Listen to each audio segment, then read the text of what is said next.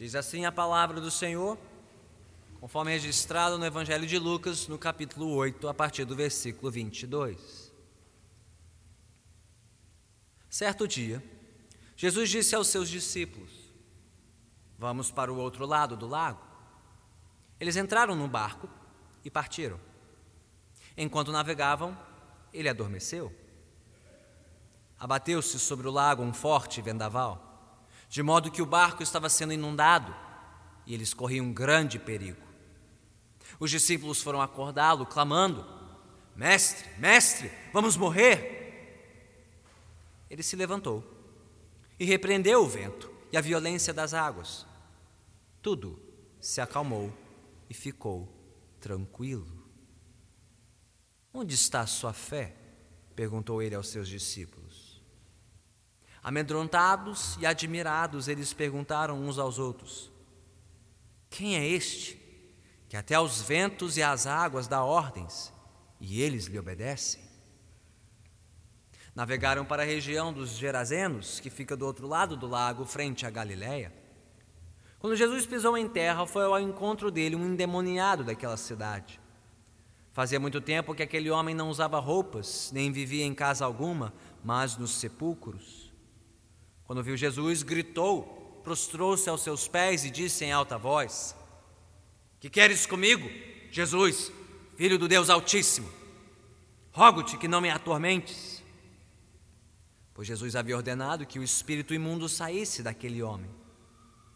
Muitas vezes ele tinha se apoderado dele, mesmo com os pés e as mãos acorrentados, entregue aos cuidados de guardas, quebrava as correntes e era levado pelo demônio a lugares solitários. Jesus lhe perguntou: Qual é o seu nome? Legião, respondeu ele, porque muitos demônios haviam entrado nele e imploravam-lhe que não os mandasse para o abismo. Uma grande manada de porcos estava pastando naquela colina. Os demônios imploraram a Jesus que lhes permitisse entrar neles, e Jesus lhes deu permissão.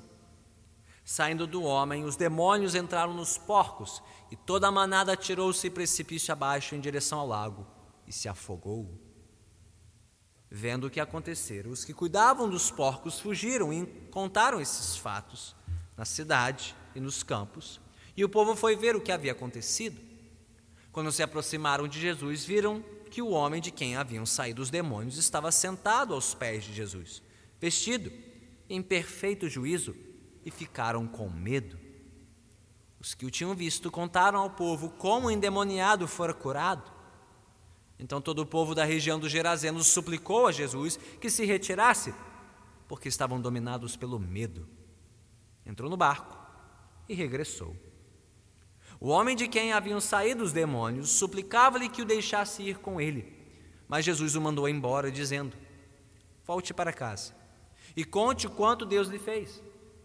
Assim o homem se foi e anunciou na cidade inteira o quanto Jesus tinha feito por ele. Quando Jesus voltou, uma multidão o recebeu com alegria, pois todos o esperavam. Então um homem chamado Jairo, dirigente da sinagoga, veio e prostrou-se aos pés de Jesus, implorando-lhe que fosse à sua casa, porque sua única filha, de cerca de 12 anos, estava à morte. Estando Jesus a caminho, a multidão o comprimia. E estava ali certa mulher que havia 12 anos vinha sofrendo de hemorragia e gastara tudo que tinha com os médicos, mas ninguém pudera curá-la. Ela chegou por trás dele tocou na borda de seu manto e imediatamente cessou sua hemorragia. Quem tocou em mim? perguntou Jesus. Como todos negassem, Pedro disse: Mestre, a multidão se aglomera e te comprime. Mas Jesus disse: Alguém tocou em mim. Eu sei que de mim saiu o poder. Então a mulher, vendo que não conseguiria passar despercebida, veio, tremendo, e prostrou-se aos seus pés. Na presença de todo o povo, contou o porquê tinha tocado nele e como fora instantaneamente curada. Então ele lhe disse: Filha, a sua fé a curou. Vá em paz. Enquanto Jesus ainda estava falando, chegou alguém da casa de Jairo, o dirigente da sinagoga, e disse: Sua filha morreu. Não incomode mais o mestre. Ouvindo isso, Jesus disse a Jairo: não tenha medo. Tão somente creia e ela será curada. Quando chegou à casa de Jairo, não deixou ninguém entrar com ele, exceto Pedro, João, Tiago e o pai e a mãe da criança. Enquanto isso, todo o povo estava se lamentando e chorando por ela. Não chorem, disse Jesus. Ela não está morta, mas dorme. Todos começaram a rir dele, pois sabiam que ela estava morta. Mas ele a tomou pela mão e disse: Menina, levante-se. O espírito dela voltou e ela se levantou imediatamente. Então Jesus lhes ordenou que lhe dessem de comer. Os pais dela ficaram maravilhados, mas ele lhes ordenou que não contasse a ninguém o que tinha acontecido. Louvado seja Deus pela Sua santa palavra. Oremos. Ó soberano Deus, Tu que deste ordens aos ventos e aos mares, Tu que tens poder sobre legião de demônios, que és poderoso sobre a enfermidade e a própria morte. Senhor, dá ordem ao nosso coração agora para te ouvir para contemplar-te em toda a tua grandeza e glória nas páginas do Evangelho de Lucas.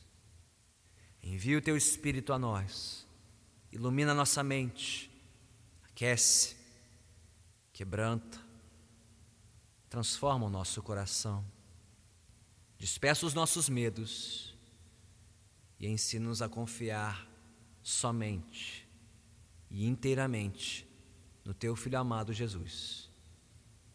Assim oramos. Amém. Podemos sentar. Quantos aqui já passaram por alguma experiência que lhe causou assombro, pavor, profundo medo? Consegue se lembrar de alguma experiência assim? Bem, eu me lembro quando criança, um passeio que fiz com um pastor da igreja, da qual participava, e mais alguns jovens, para pescarmos na Baía de Guanabara, numa pequena embarcação que mal comportava todos nós.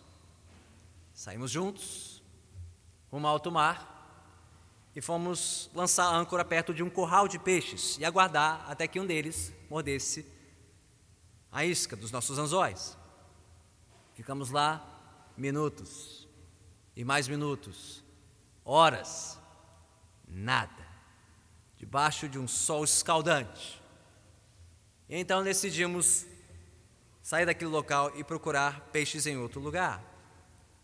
Quando descobrimos que a âncora havia agarrado numa das estacas do curral de peixes e ninguém conseguia arrancá-la.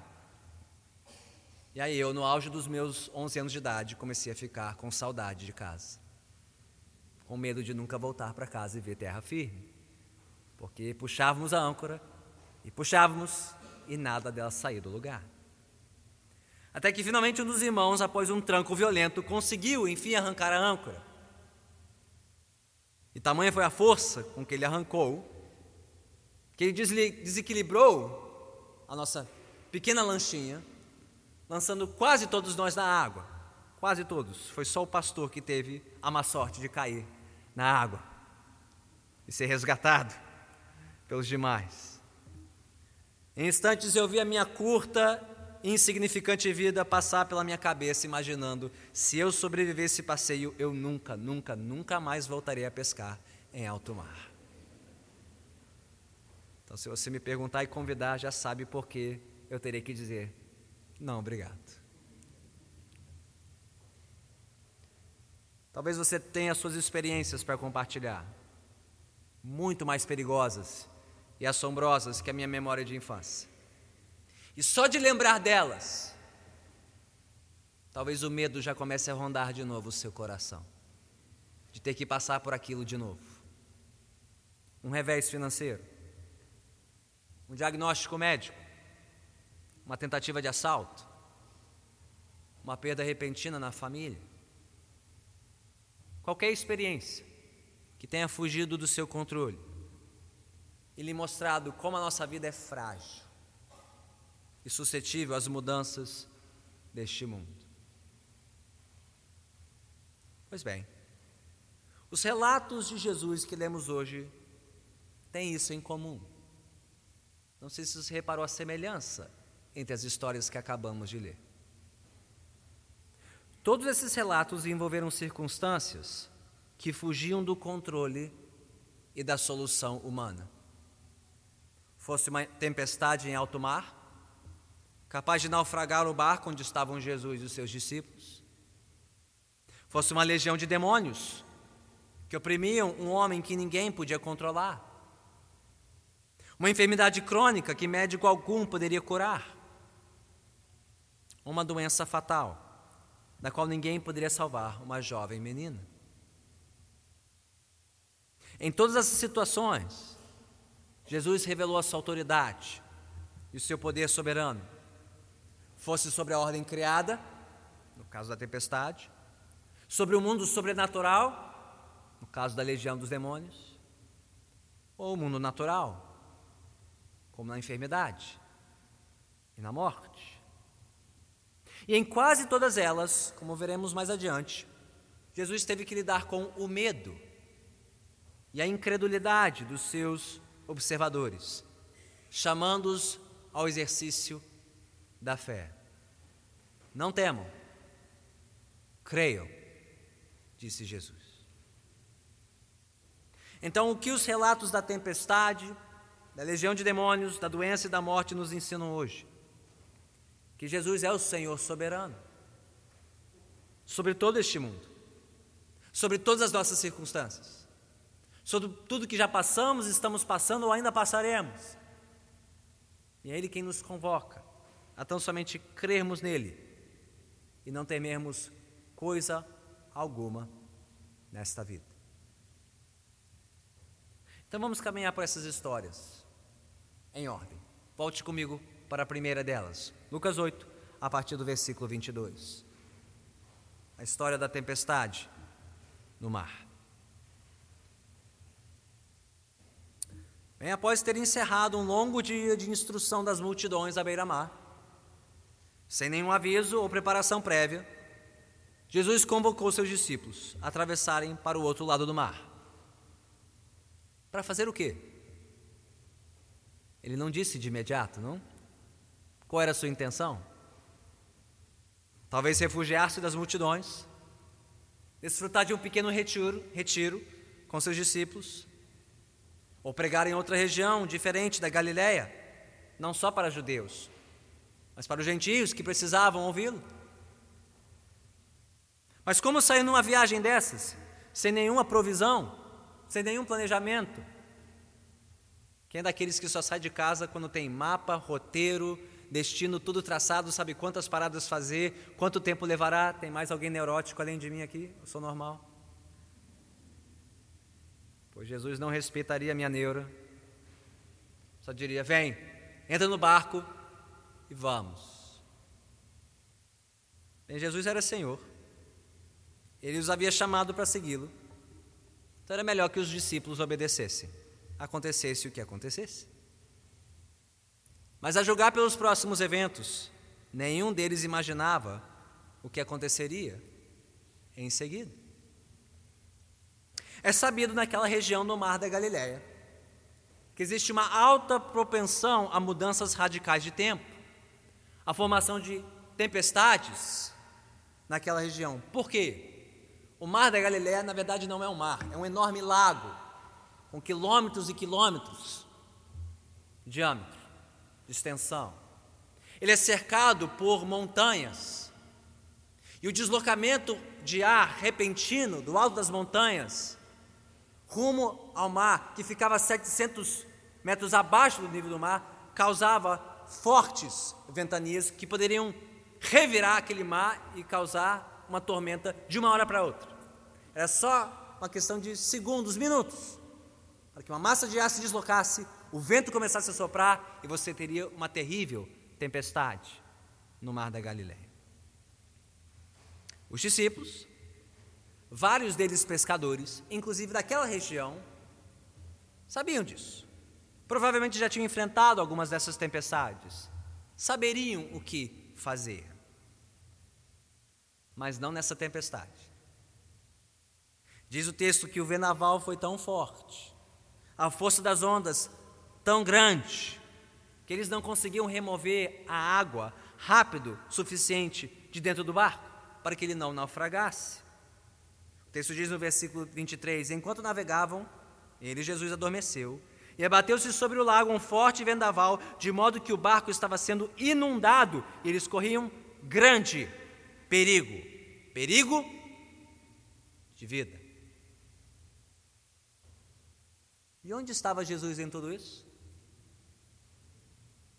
No meio do vendaval, sacudido pelas ondas, dormindo, como se nada estivesse acontecendo. Agora coloque-se no lugar de um dos discípulos. E o que passarei pela sua cabeça?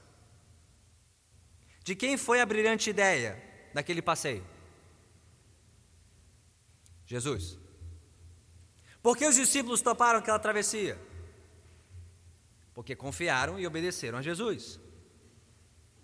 E quem parecia não se importar com aquela tormenta quase fatal? O próprio Jesus, dormindo tranquilo, enquanto os outros temiam pela sua vida. Então Jesus estava no comando e no controle daquela situação? Ou não? Bem, aparentemente sim. A ponto dele continuar dormindo. Enquanto os demais tripulantes temiam que naufragariam junto com o barco. Qual a lição de tudo isso para os discípulos e para nós também? A lição é esta. Só porque as circunstâncias não estão debaixo do nosso controle, não significa que não estejam debaixo do controle do nosso Senhor. Quando as coisas fogem do nosso controle, Jesus continua no controle. Ele sabia ou não sabia que viria uma tempestade? Jesus foi pego de surpresa? Os ventos se rebelaram contra a sua autoridade? Ele não sabia no que ele estava se metendo e para onde estava conduzindo seus discípulos, ele esqueceu de olhar o clima-tempo antes de anunciar o passeio?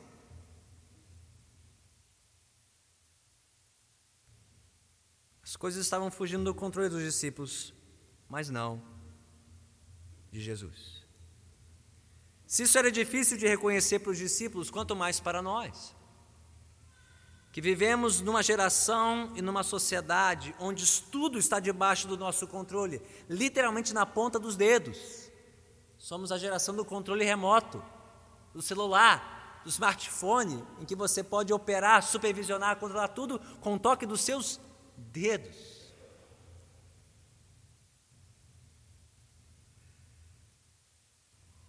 Mas assim que vemos o nosso controle sobre a nossa vida e nosso mundo ameaçados, Verdade é que nós nos agitamos tanto quanto, ou até mais, que os discípulos no barco. Verdade é que nos amedrontamos, nos desesperamos. E é justamente nesses momentos da vida que Deus quer trabalhar nos nossos corações. Se Ele é soberano sobre os ventos e as ondas, se elas não fogem do controle de Jesus, se elas não fogem do controle do nosso Deus, se Deus assim permite que venha o vendaval, que a tormenta venha assim, é porque há coisas a serem trabalhadas no nosso coração. Principalmente a nossa confiança em Deus. Deus permite que sejamos lembrados de novo e de novo e de novo, que a vida não está sob o nosso controle. Ele pode usar uma pandemia,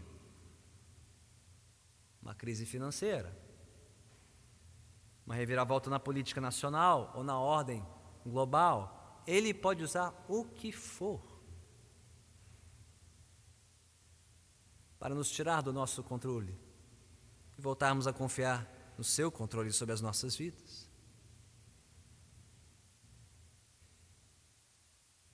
Portanto, após ser acordado interpelado pelos discípulos, como um pai que é chamado no meio da noite pelo seu filho, que acorda amedrontado, basta ao pai acender uma luz para a criança saber que não há perigo algum, não há razão para temer. Jesus acordou, deu um comando e tudo se acalmou. Ele se levantou e repreendeu o vento e a violência das águas. Tudo se acalmou e ficou tranquilo. Pelo menos em alto mar. Mas a tempestade continuava rugindo no coração dos discípulos. Amedrontados e admirados, eles perguntaram uns aos outros: Quem é este que até os ventos e as águas dá ordens? E eles obedecem. Para o qual Jesus perguntou: Onde está a sua fé? Eles estavam amedrontados e Jesus perguntou: Onde está a sua fé? O que nos mostra que medo e fé são tão associáveis quanto água e óleo. Um não pode ocupar o mesmo espaço que o outro. Porque o que é medo, gente? O que é medo? Medo não é o problema. Medo é o sintoma do nosso problema. Medo é o sintoma de uma fé depositada em qualquer um ou em qualquer coisa que não seja Deus. Tanto quanto a calma e a segurança em meia tormenta são sintomas de uma fé depositada somente no Senhor. Ou seja, confie em qualquer outra coisa que não seja Deus. Confie na sua saúde, no seu dinheiro, no seu trabalho, na sua carreira, nas suas conquistas, nos seus relacionamentos, na sua reputação. Confie na sua própria fé, na sua própria religiosidade. E assim que qualquer uma dessas coisas vacilarem ou variarem, no menor sinal de perigo para a sua saúde, de revés nas suas finanças, de frustração no seu trabalho, você se verá tão amedrontado quanto uma criança deixada só num quarto escuro. Mas confie no Senhor, e aconteça o que lhe acontecer, seu coração conhecerá uma calmaria tal qual a daquele mar dominado pelo Senhor Jesus. Onde está a sua fé? Em quem você está confiando? E no que? Em si? Nos outros? Nos seus recursos, nos seus talentos, nas circunstâncias? Ou no Senhor? E nele somente? Mesmo crendo em Jesus também, os discípulos continuaram apavorados. Talvez ainda se recuperando do pavor daquela tempestade.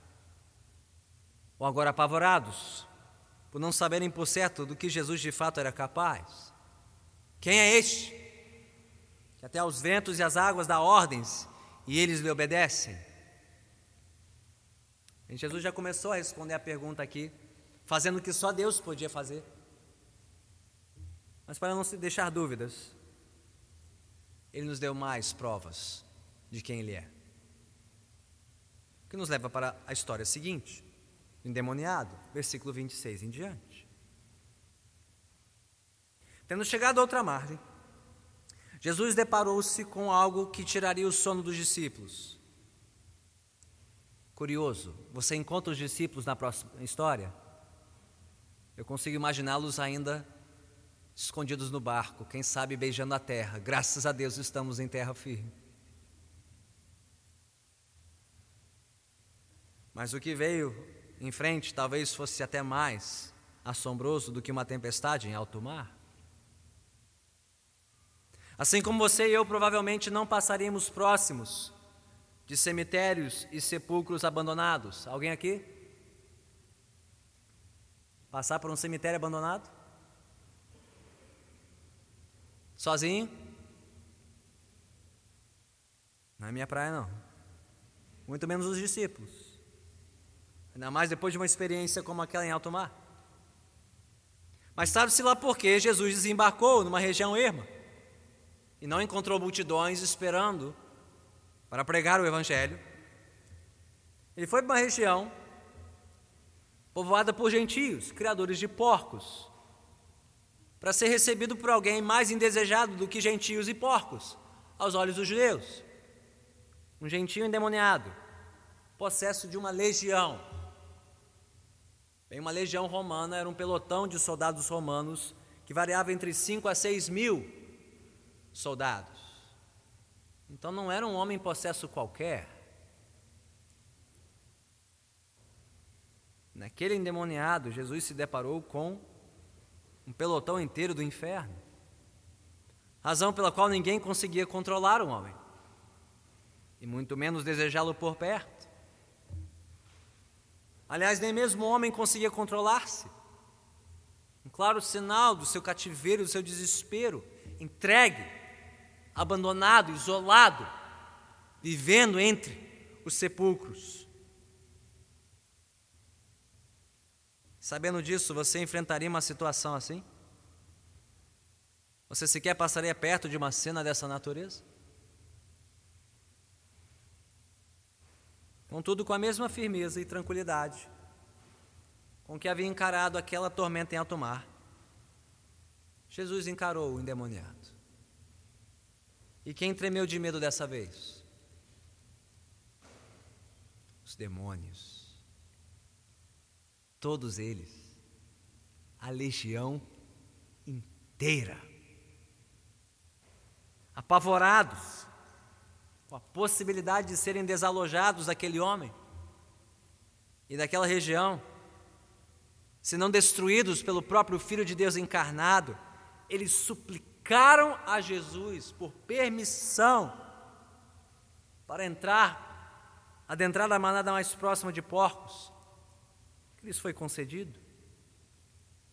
Como um adversário humildemente suplicando pela sua vida diante de um rei conquistador, clamando por uma rota de fuga. Assim aquela legião clamou para não ser destruída, mas que pudesse sair em disparada da presença do Cristo.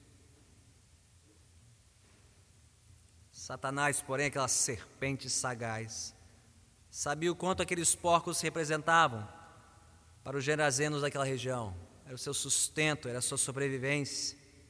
Gente, seis mil porcos. É muito torresmo. É muito presunto. É muito dinheiro. Afogando de uma vez só. Razão pela qual, em vez de crerem em Jesus, temeram. Suplicaram para que Jesus os deixasse a sua região. E de repente não era só o Gerazeno que estava possesso. Era aquele povo todo possesso de um espírito ganancioso.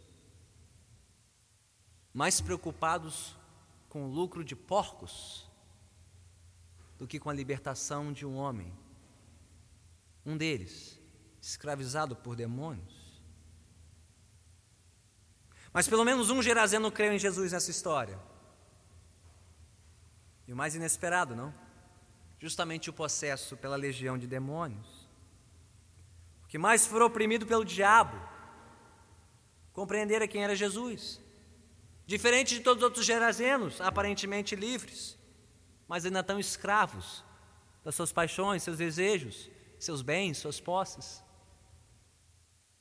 O engano das riquezas, os anseios deste mundo, capazes de escravizar tanto quanto ainda mais do que os oprimidos pelo diabo. Não, Gerazeno não poderia seguir a Jesus no barco. Mas mesmo assim ele poderia servir a Jesus. permanecendo na região e pregando para aquela gente toda, ainda cativa os seus desejos pecaminosos. Então, quem é este que até aos ventos e às águas dá ordens? Os demônios responderam. No versículo 28, quem é este? É Jesus, é filho do Deus Altíssimo. Ele é o soberano sobre toda a ordem criada. Ele é soberano até mesmo sobre a legião de espíritos imundos nesta terra. Gente, não somos nós que precisamos temê-los. Por mais que as trevas tentem nos assombrar e nos oprimir, são eles que devem temer e tremer diante do nosso Senhor. Quando você passa por um despacho na encruzilhada, você não precisa ter medo são eles que têm que ter medo de nós. São eles que temem e tremem diante da autoridade do nosso Rei. Por mais que as trevas queiram impedir que o Evangelho avance por esta terra, a palavra dele avançará. Deus triunfará. Você quer alguma prova disso? Deus libertou um gerazeno possesso de uma legião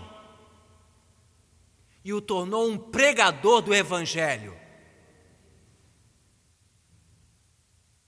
Quando Deus faz, Ele faz.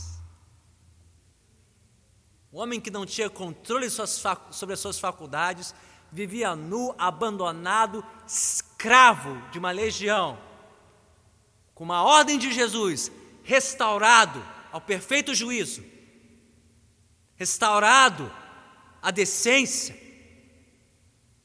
a integridade, e comissionado por Jesus para ser pregador para os seus conterrâneos. Não há limites para o poder do nosso Cristo. E por isso todos devem conhecê-lo e ouvir dos seus feitos maravilhosos.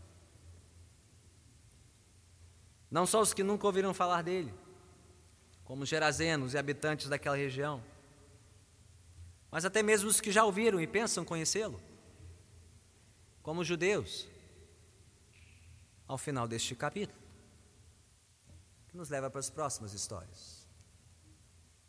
A cura da mulher com fluxo de sangue, a ressurreição da filha de Jairo, a partir do versículo 40. Ao retornar de barco para a primeira margem do mar, agora sim Jesus viu-se diante de mais uma multidão, alegre por vê-lo, mas também de mais uma situação além do controle e da solução humana. Não só os gentios gerazenos, mas agora os judeus, representados por um dos seus líderes, Jairo, e por sua única filha camada à beira da morte, precisavam conhecer o poder soberano de Cristo. Então já vimos Jesus socorrendo os discípulos à beira-mar,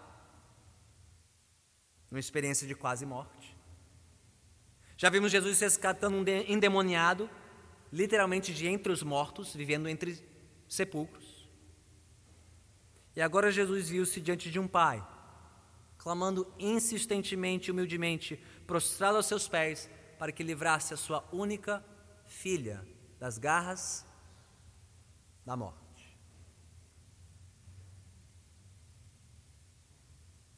Mas depois de ter atendido ao pedido de Jairo e seguir para sua casa, Jesus foi surpreendido por outra necessidade, surpreendendo a todos que estavam com ele também.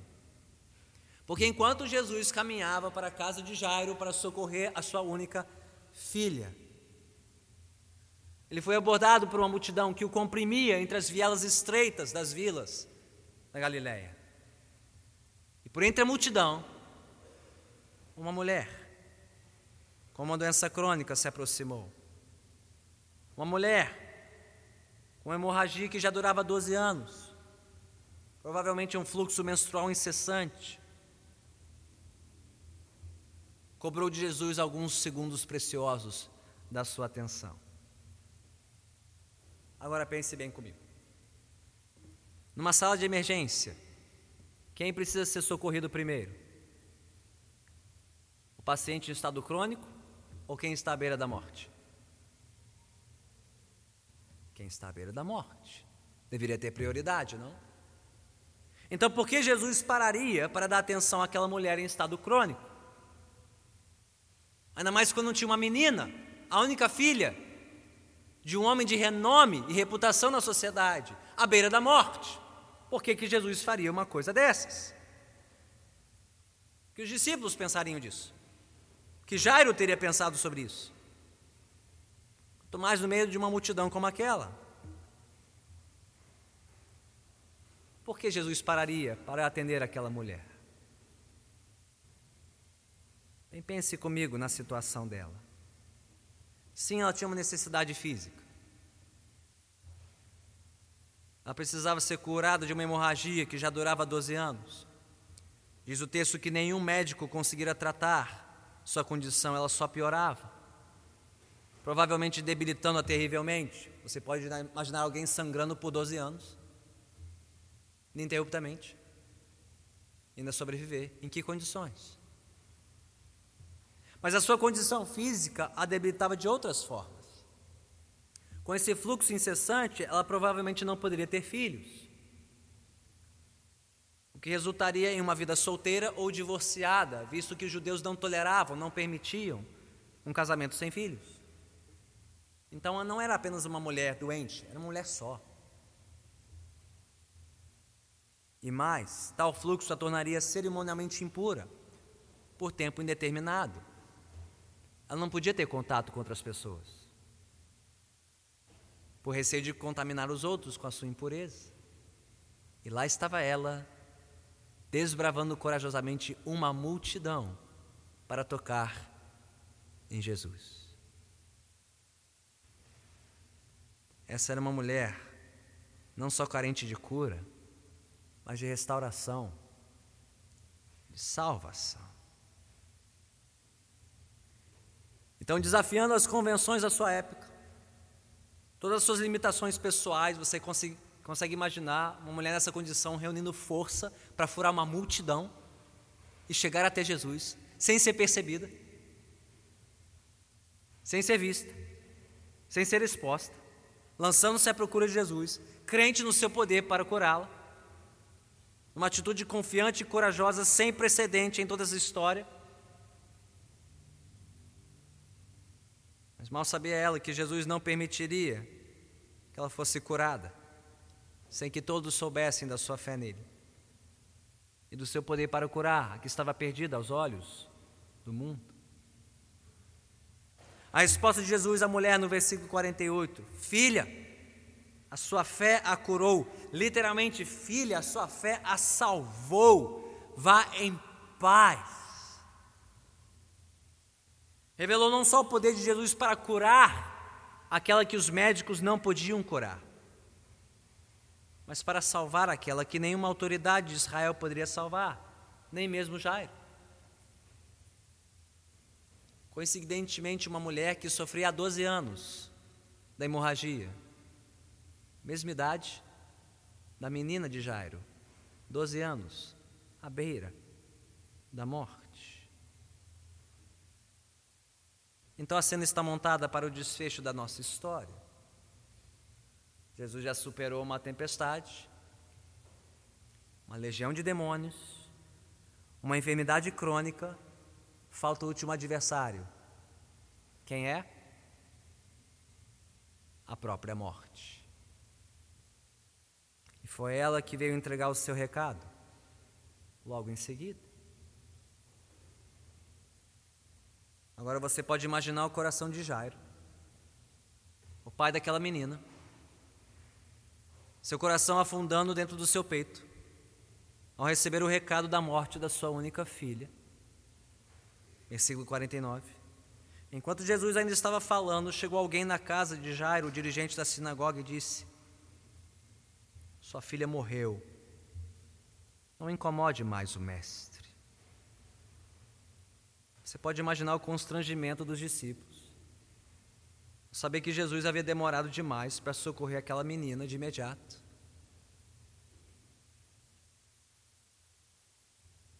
Mas Jesus não demora. Nunca perde o controle, quer dos ventos, ou dos mares, ou da enfermidade, do diagnóstico que for. Jesus nunca demora, nunca falha, nunca tarda. Ele tudo planeja e tudo orquestra, como fez aqui, para operar o seu maior sinal até aqui, a fim de ensinar a sua principal lição, versículo 50. Não tenha medo, tão somente creia.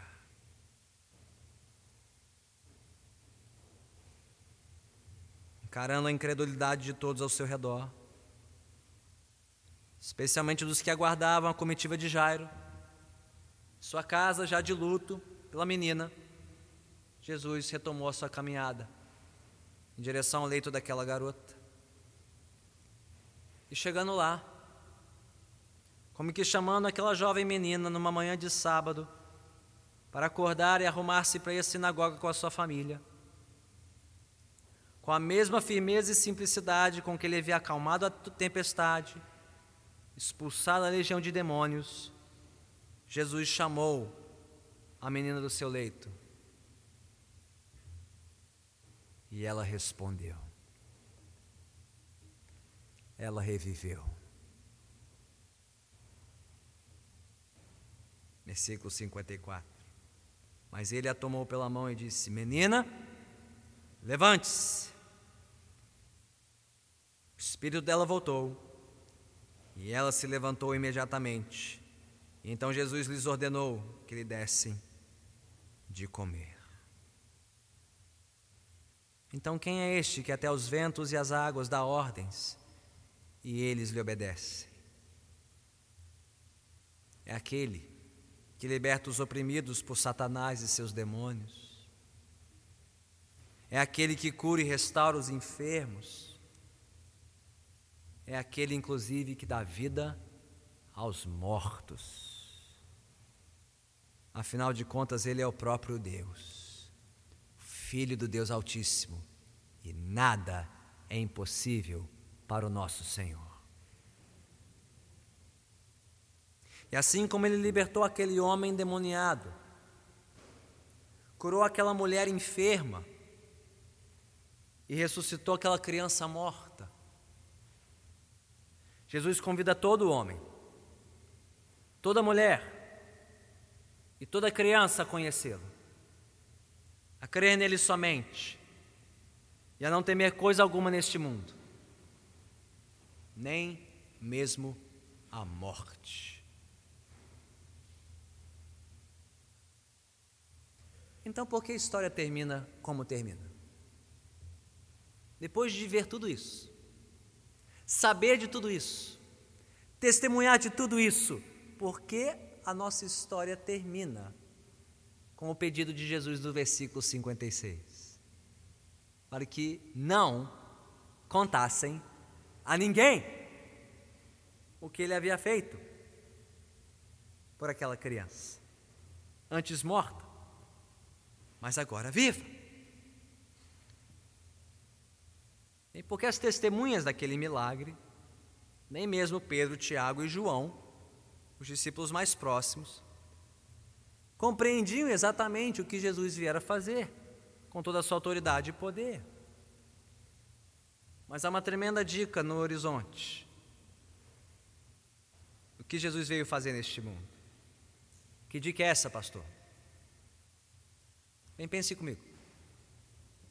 Como a nossa história começou e como ela terminou?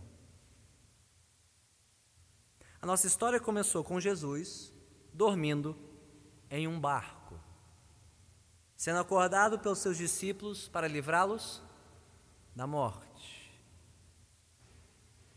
E ela termina com Jesus acordando uma menina adormecida para livrá-la da morte. E tudo isso nos aponta para o fim deste evangelho, quando o próprio Jesus experimentaria o sono da morte em nosso lugar. Quando Jesus passaria pela tempestade mais terrível de todas, quando ele enfrentaria a própria fúria e ira de Deus Pai na cruz do Calvário. Passando pela opressão de homens endemoniados, que o condenaram, julgaram e o crucificaram, mesmo sendo inocente. Para nos livrar da pior das enfermidades e do pior dos cativeiros, o pecado e a morte eterna. E ao terceiro dia, ressuscitar dentre os mortos, vencendo a morte em nosso lugar para nos salvar. Este é o nosso Jesus. Este é o nosso Deus. Este é o seu poder, maior que as tempestades, maior que os demônios, maior que as hostes do inferno, maior que a enfermidade, maior que a própria morte. Ele venceu tudo isso e a todos na cruz e no túmulo vazio para que nós tivéssemos vida e esperança eterna. Se você ainda não conhece este Jesus, se você ainda não crê nele de todo o seu ser,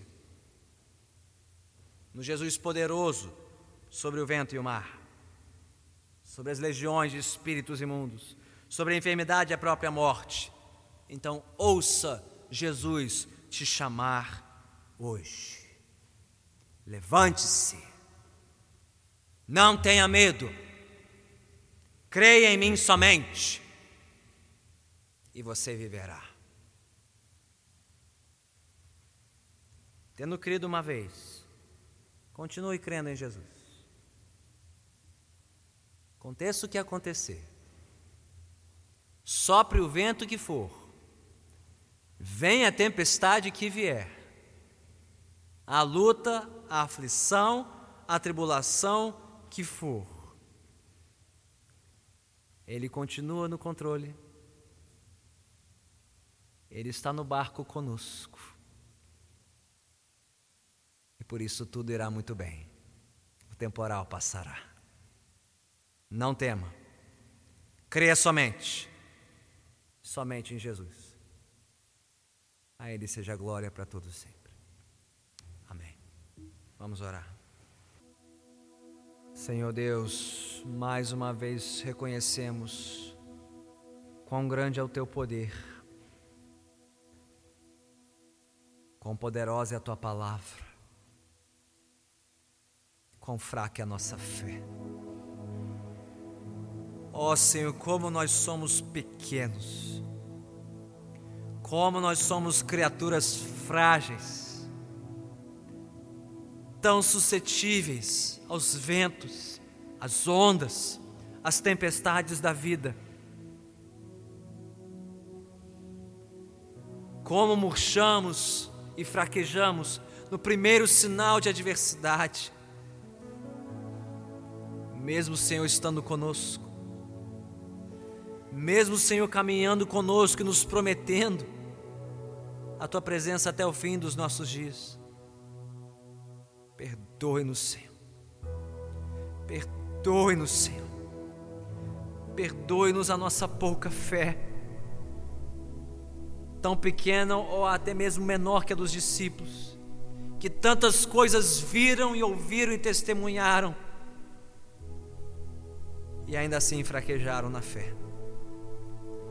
Ó oh, Senhor, abre os nossos olhos, abre os nossos olhos para contemplarmos mais e melhor a grandeza do nosso Cristo, maior que as tempestades da vida, maior que a oposição maligna do nosso adversário, maior que as nossas enfermidades, maior que a própria morte,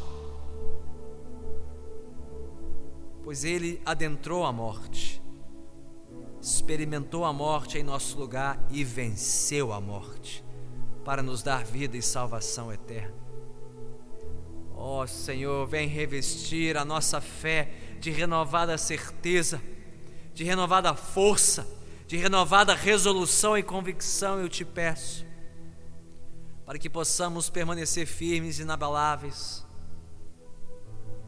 diante dos ventos contrários e as ondas que se lançam contra nós. Que lancemos todos os nossos medos e temores aos teus pés novamente, Senhor, recebendo de ti a paz que excede todo o nosso entendimento. Deus Santo, eu peço por aqueles que ainda não compartilham da fé conosco em Cristo. Senhor, se necessário for, o vento, a tempestade, a enfermidade, a luta que for, para quebrantar esses corações, faz a obra, Senhor. Faz o que for necessário, para que essas almas queridas que recordamos agora possam vir prostradas aos seus pés, reconhecendo a sua absoluta necessidade de Jesus, o seu perdão da sua salvação. Salve esses corações incrédulos, Senhor. Desperte-os para a fé em, fé em Cristo, enquanto ainda houver tempo. Para a redenção eterna das suas almas, nós te pedimos.